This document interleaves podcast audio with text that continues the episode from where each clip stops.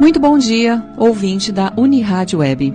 Como todo domingo, estamos de volta com mais uma edição de Momento, completando neste ano de 2022 meio século de apresentação. E é com prazer que retornamos ao seu convívio com temas do cotidiano sobre a ótica espírita. Convidamos você a refletir conosco sobre os assuntos que vamos abordar nesta edição de 1 de maio de 2022, Dia do Trabalhador o que são os seguintes: o trabalho na concepção espírita, o desconforto de uma mãe ante a morte do filho. Ouvinte questiona se o passado foi melhor que o presente. Voltamos à velha questão: por que sofremos? O duelo é prática superada na história da civilização. Caminho de Damasco prossegue com reuniões presenciais. Você pode participar de Momento Espírita enviando perguntas ou comentários para o celular 981 785275 DDD 14, que é também número de WhatsApp. Mande sua mensagem agora mesmo.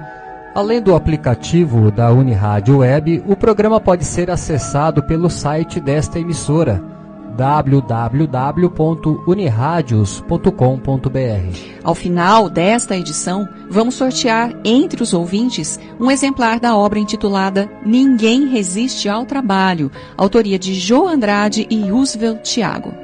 Autoestima, o poder do pensamento, o exercício da vontade, um estudo sobre as infinitas possibilidades do espírito, publicado pela editora Sólidum Ninguém Resiste ao Trabalho já foi distribuído pelo Clube do Livro Espírita de Garça. Se você quer concorrer a este livro, telefone ou mande mensagem pelo WhatsApp dizendo que está ouvindo o programa.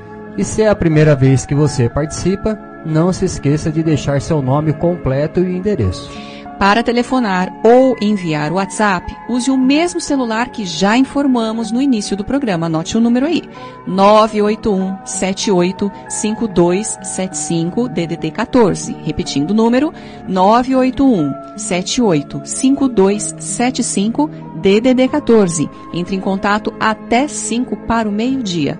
Aguardamos seu contato. Equipe que atua nesta edição assistência técnica e sonoplastia, o Rubim Butino. apresentação, Giuliana e Luiz Eduardo. Momento Espírita. Um tempo de paz.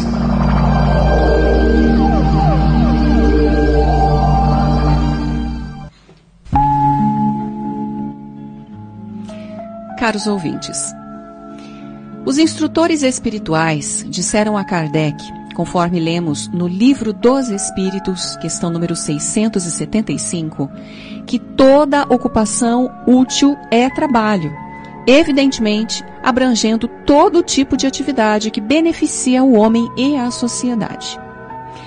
Talvez, além desse conceito passado pelos espíritos, não exista outro mais amplo e mais adequado à nossa realidade considerando a forma como vemos o trabalho hoje em dia.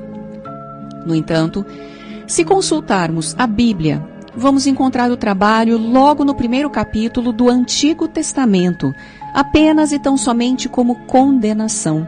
Quando Deus, ao expulsar Adão e Eva do paraíso, teria dito: Comerás o teu pão do suor de teu rosto, até que tornes a terra pois dela fostes formado, porque tu és pó e ao pó voltarás. É que nos séculos anteriores a Jesus, e por muitos outros séculos mais, ao invés de se ver o trabalho como fonte de benefícios, via-se nele um castigo reservado a seres inferiores e desprezíveis. O maior exemplo dessa triste mentalidade está na escravidão, que por milênios foi imposta ao homem, amparada pela abominável ideia de condenação do Gênesis bíblico. E Jesus, como via o trabalho? Os fariseus, amarrados à tradição milenar, alimentavam a mesma ideia do trabalho como condenação.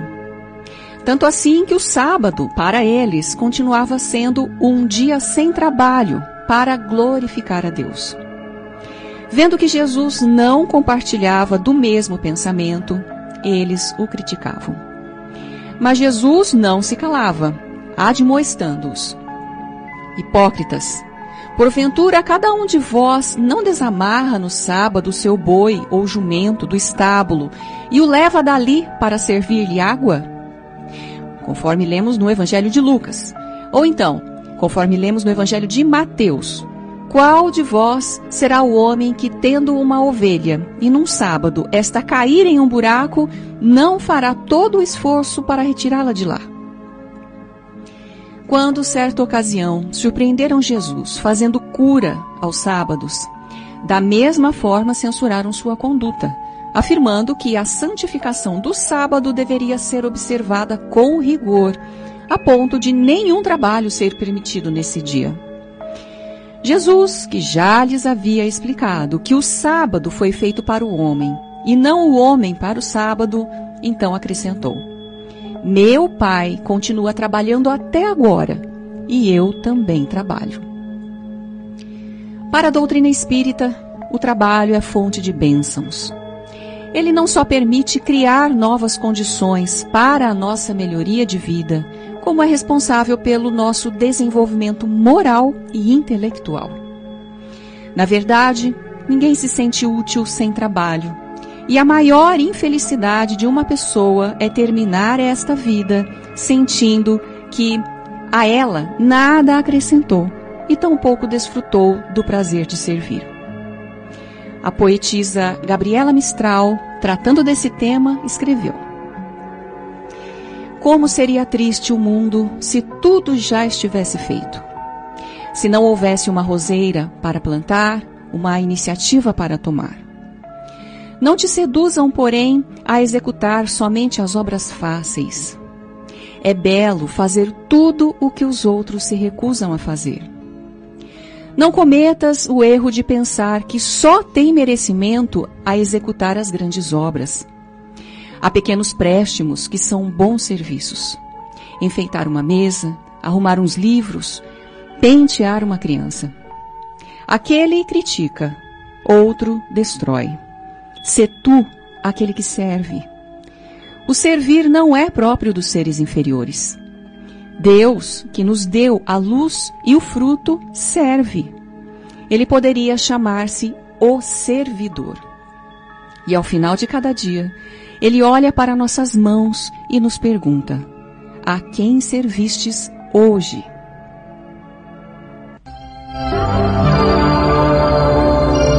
Momento Espírita. O rádio é do ouvinte.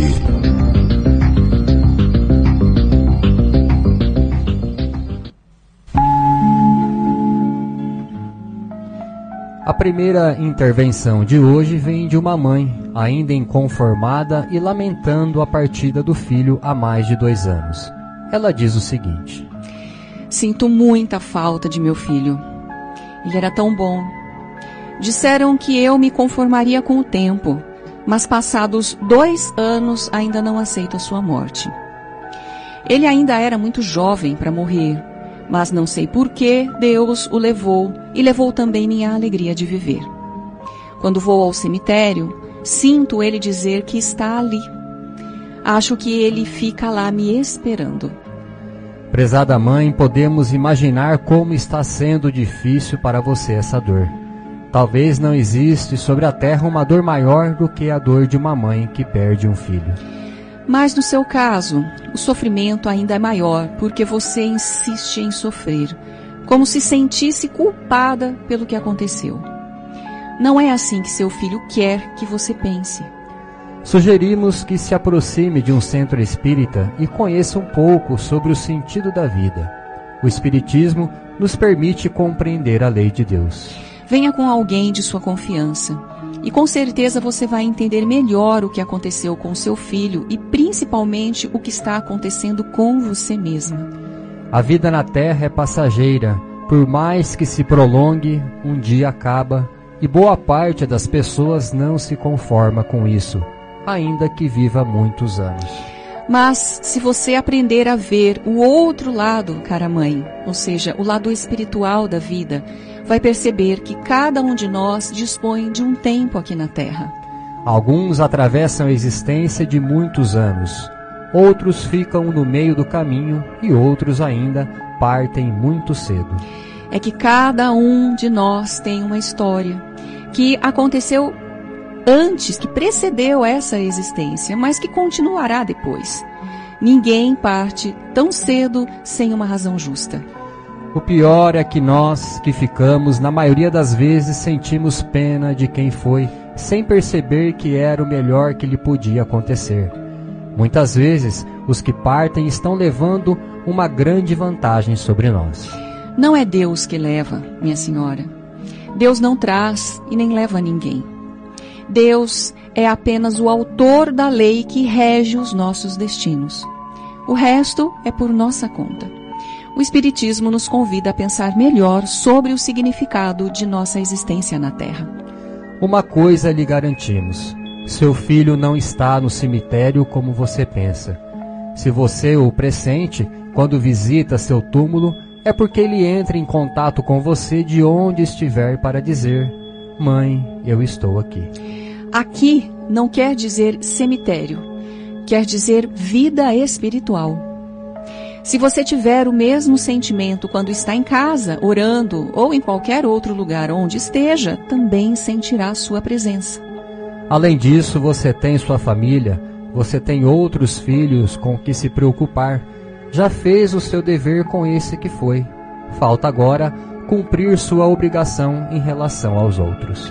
Quando não entendemos o que Deus quer de nós, choramos os que se foram, sem nos ater ao nosso compromisso com os que ficaram. Seu filho que já se foi deve estar bem e deve se entristecer quando percebe que você, sua mãe querida, passados mais de dois anos, permanece inconsolável.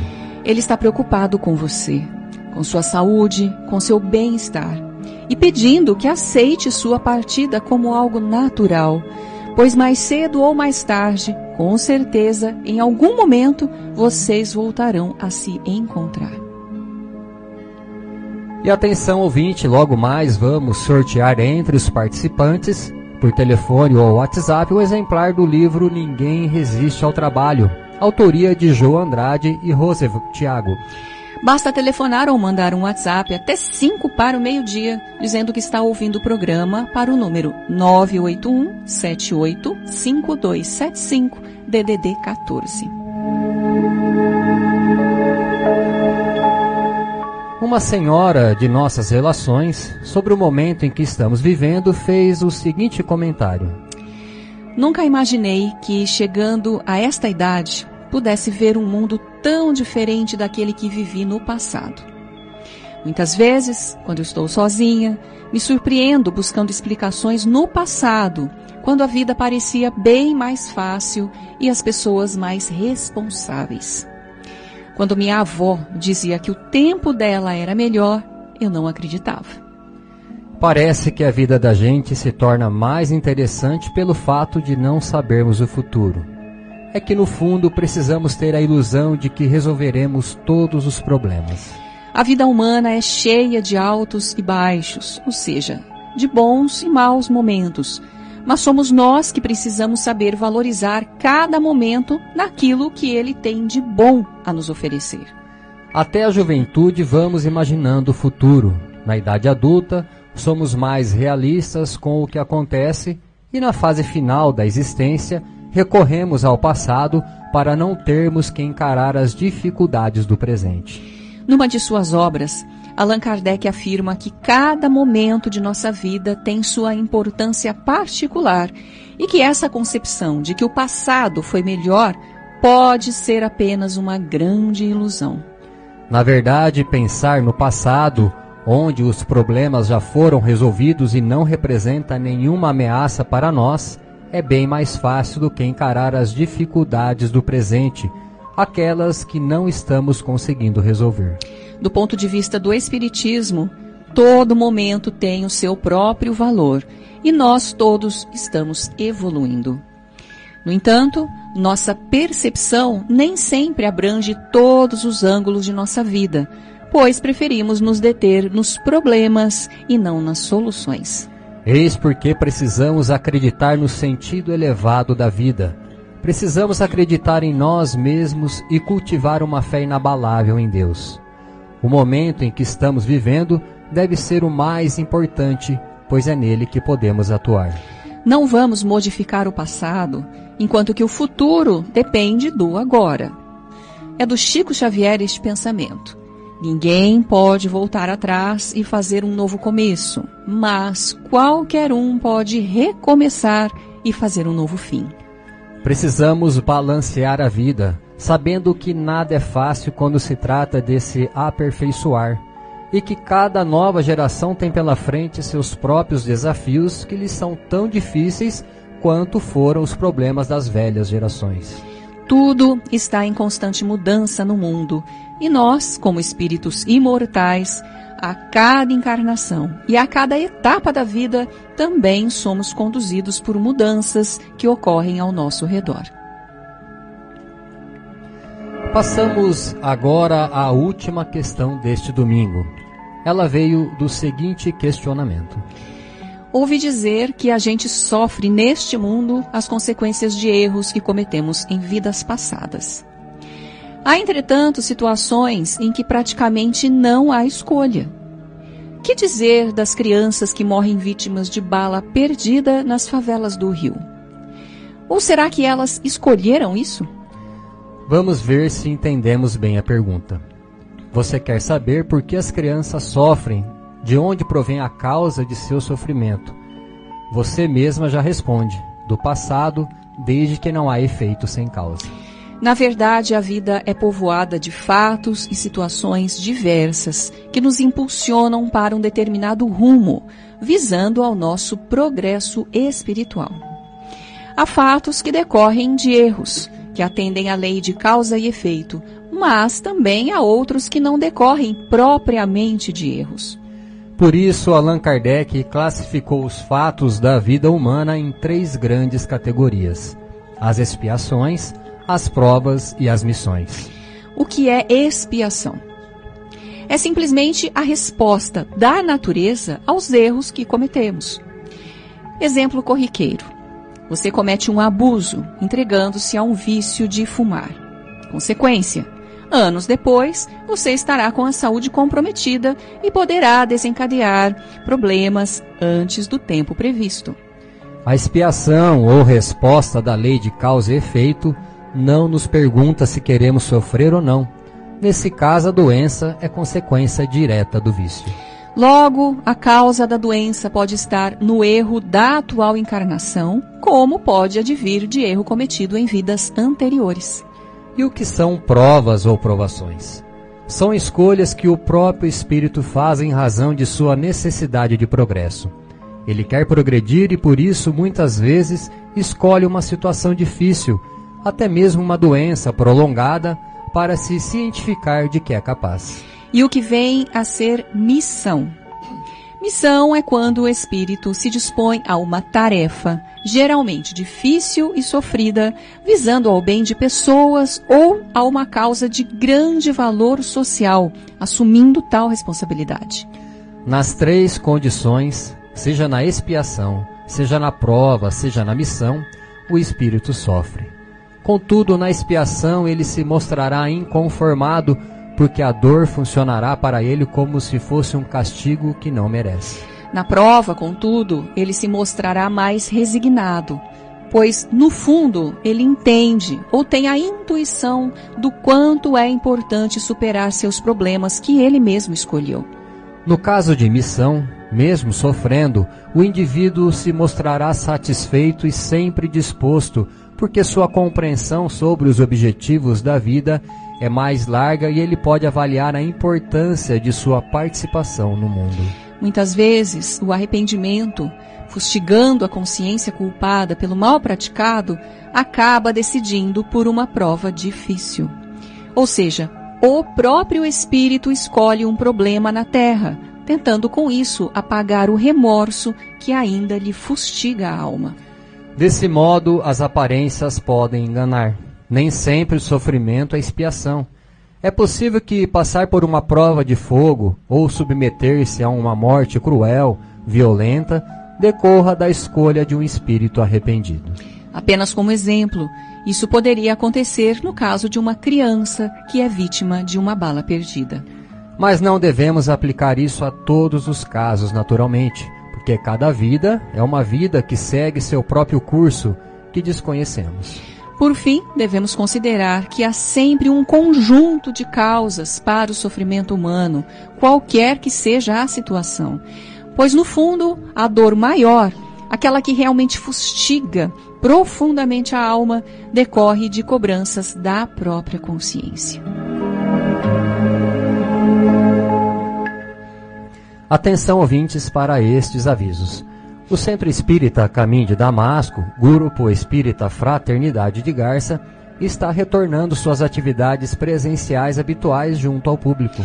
As sessões de aplicação de passes diários acontecem sempre às 18 horas. Nos domingos, segundas, terças, quartas, sextas e sábados, repetindo sempre às 18 horas. As crianças, acompanhadas dos pais ou responsáveis, são atendidas a partir das 17h30. As reuniões noturnas abertas ao público às 20 horas acontecem na segunda-feira com as palestras habituais, na quinta-feira com o estudo do Evangelho. E na sexta-feira com reunião de estudo também às 20 horas, atualmente com foco no livro Os Mensageiros de André Luiz. Os interessados devem comparecer ao centro. Para maiores informações, você pode entrar facilmente no site do Centro Espírita Caminho de Damasco, acessando www.caminhodedamasco.org.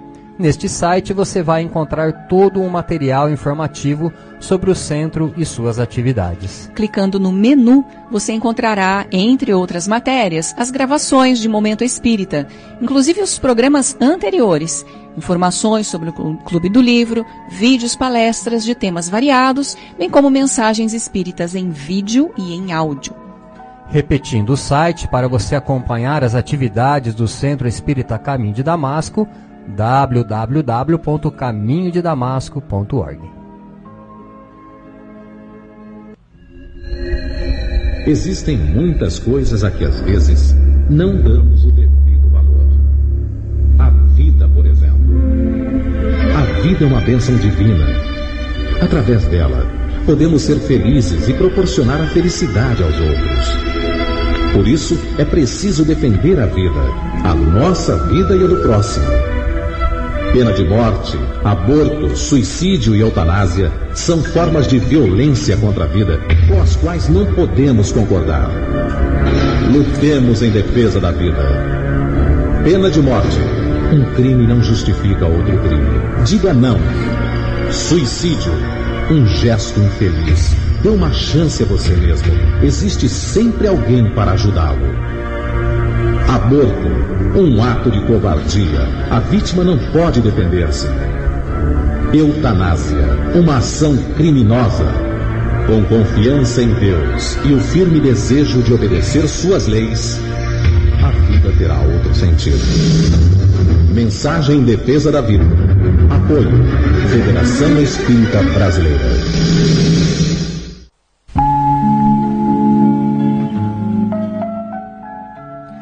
Conhecendo a doutrina espírita, o duelo.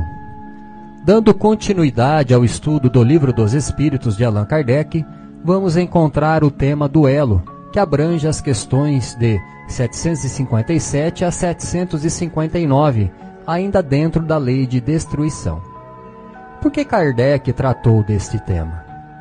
O duelo que ainda existia na Europa no tempo de Kardec era uma luta até de morte previamente ajustada entre duas pessoas em campo aberto, na presença de testemunhas, com armas iguais escolhidas pelo ofendido e que tinha por objetivo o desagravo da honra de um dos combatentes.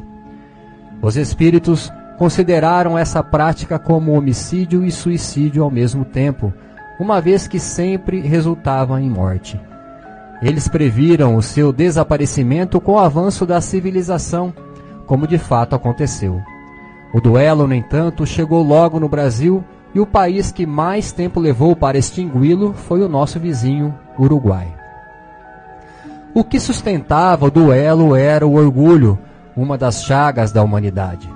Sobre a questão de honra, afirmam os espíritos que, quando os homens forem mais avançados na moral, eles compreenderão que o verdadeiro ponto de honra está acima das paixões terrenas e que não é matando ou se fazendo matar que se repara um erro. E Allan Kardec completa dizendo: a mais grandeza e verdadeira honra em se confessar culpado quando se errou, ou em perdoar quando se tem razão, e em todos os casos, em desprezar os insultos que não podem nos atingir.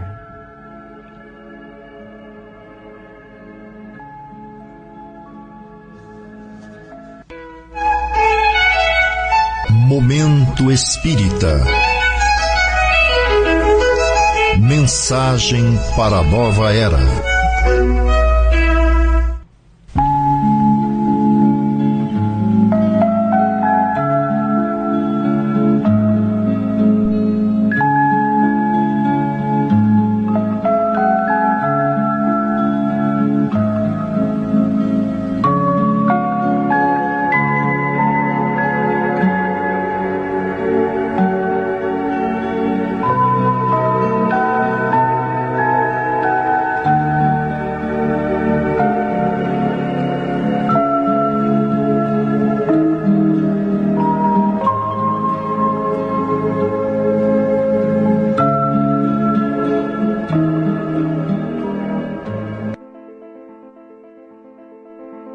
Papel do medo.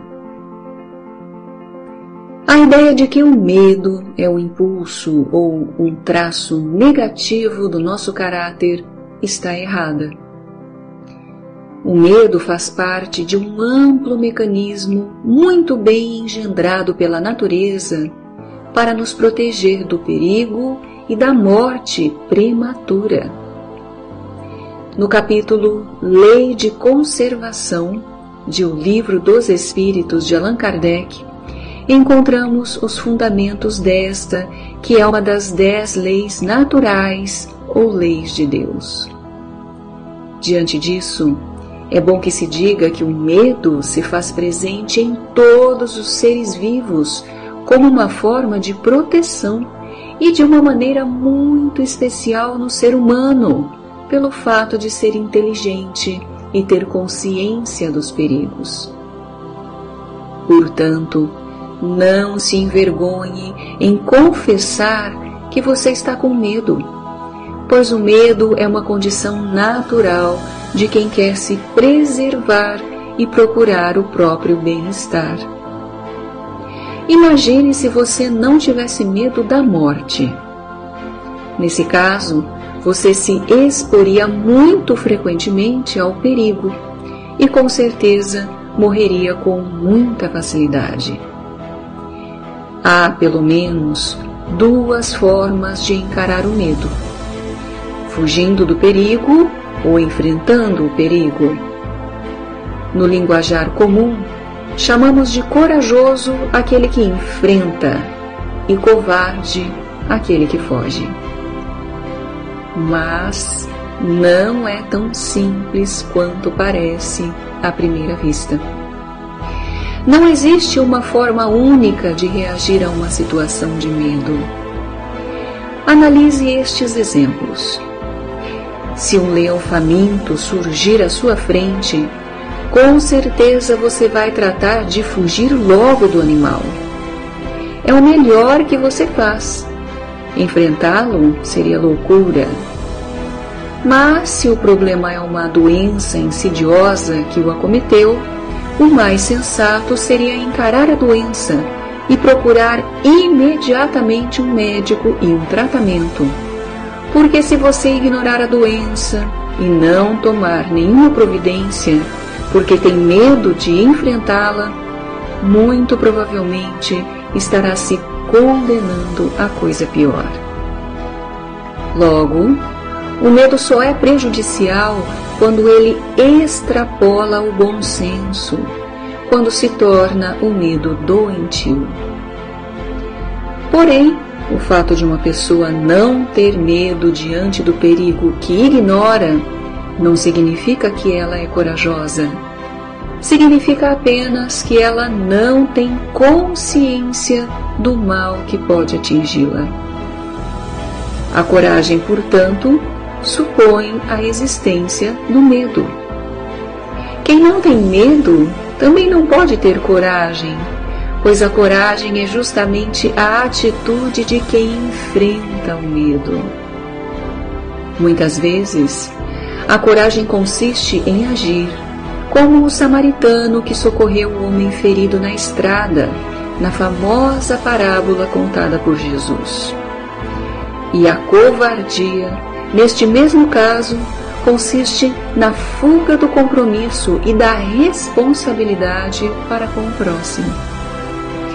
De outras vezes, a coragem consiste em perdoar uma ofensa recebida, ao passo que a covardia seria o ato de vingança contra o ofensor.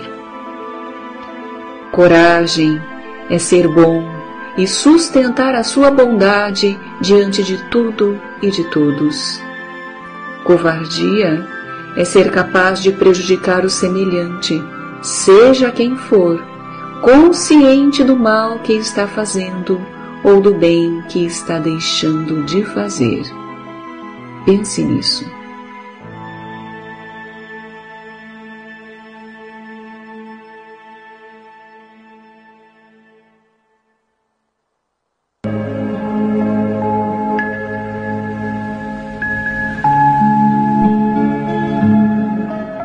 Vejamos agora quem foi o ouvinte ou a ouvinte sorteada do programa de hoje, que vai levar um exemplar do livro Ninguém Resiste ao Trabalho, autoria de Jo Andrade Youssef Thiago. E o livro sai para Célia Nascimento de Garça. Parabéns, Célia. Você pode pegar seu livro na loja Leves de Garça, na rua Minas Gerais 148, no centro da cidade, nesta semana de segunda a sexta, no horário comercial. Prezado ouvinte, o Clube do Livro Espírita de Garça é um serviço do Centro Espírita Caminho de Damasco. Obtendo os livros por preços bem abaixo da tabela, o clube permite que as pessoas adquiram cada exemplar por apenas 20 reais, que elas vão pagar apenas quando receberem o livro em suas casas.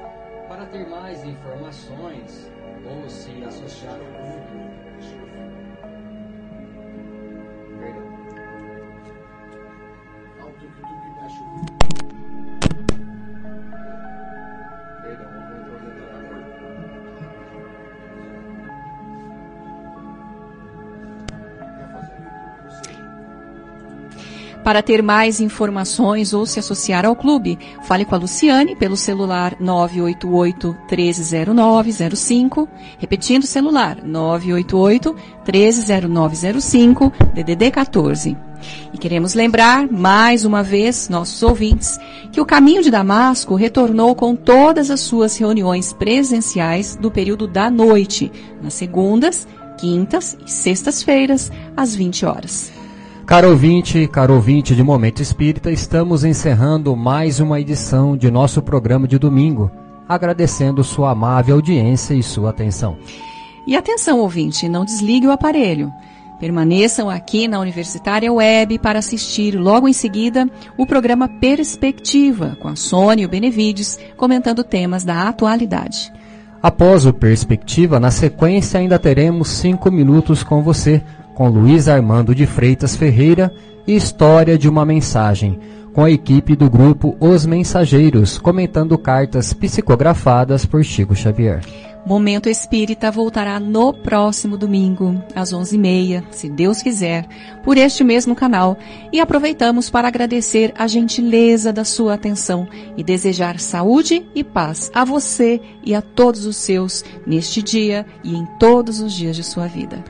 Para encerrar a edição de hoje, vamos ouvir uma mensagem espiritual na voz de Chico Xavier.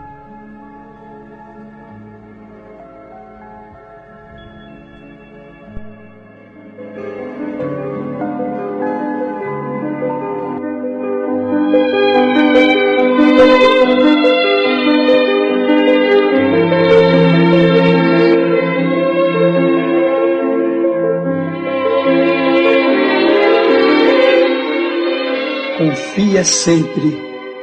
Não percas a tua fé entre as sombras do mundo. Ainda que os teus pés estejam sangrando, segue para a frente, erguendo-a por luz celeste acima de ti mesmo. Crê e trabalha, esforça-te no bem e espera com paciência. Tudo passa e tudo se renova na terra, mas o que vem do céu permanecerá. De todos os infelizes, os mais desditosos são os que perderam a confiança em Deus e em si mesmos, porque o maior infortúnio é sofrer a privação da fé e prosseguir vivendo. Eleva, pois, o teu olhar e caminha, luta e serve, aprende e adianta-te. Brilha a alvorada além da noite. Hoje é possível que a tempestade te amarfanhe o coração e te atormente o ideal, aguilhoando-te com a aflição ou ameaçando-te com a morte. Não te esqueças, porém, de que amanhã será outro dia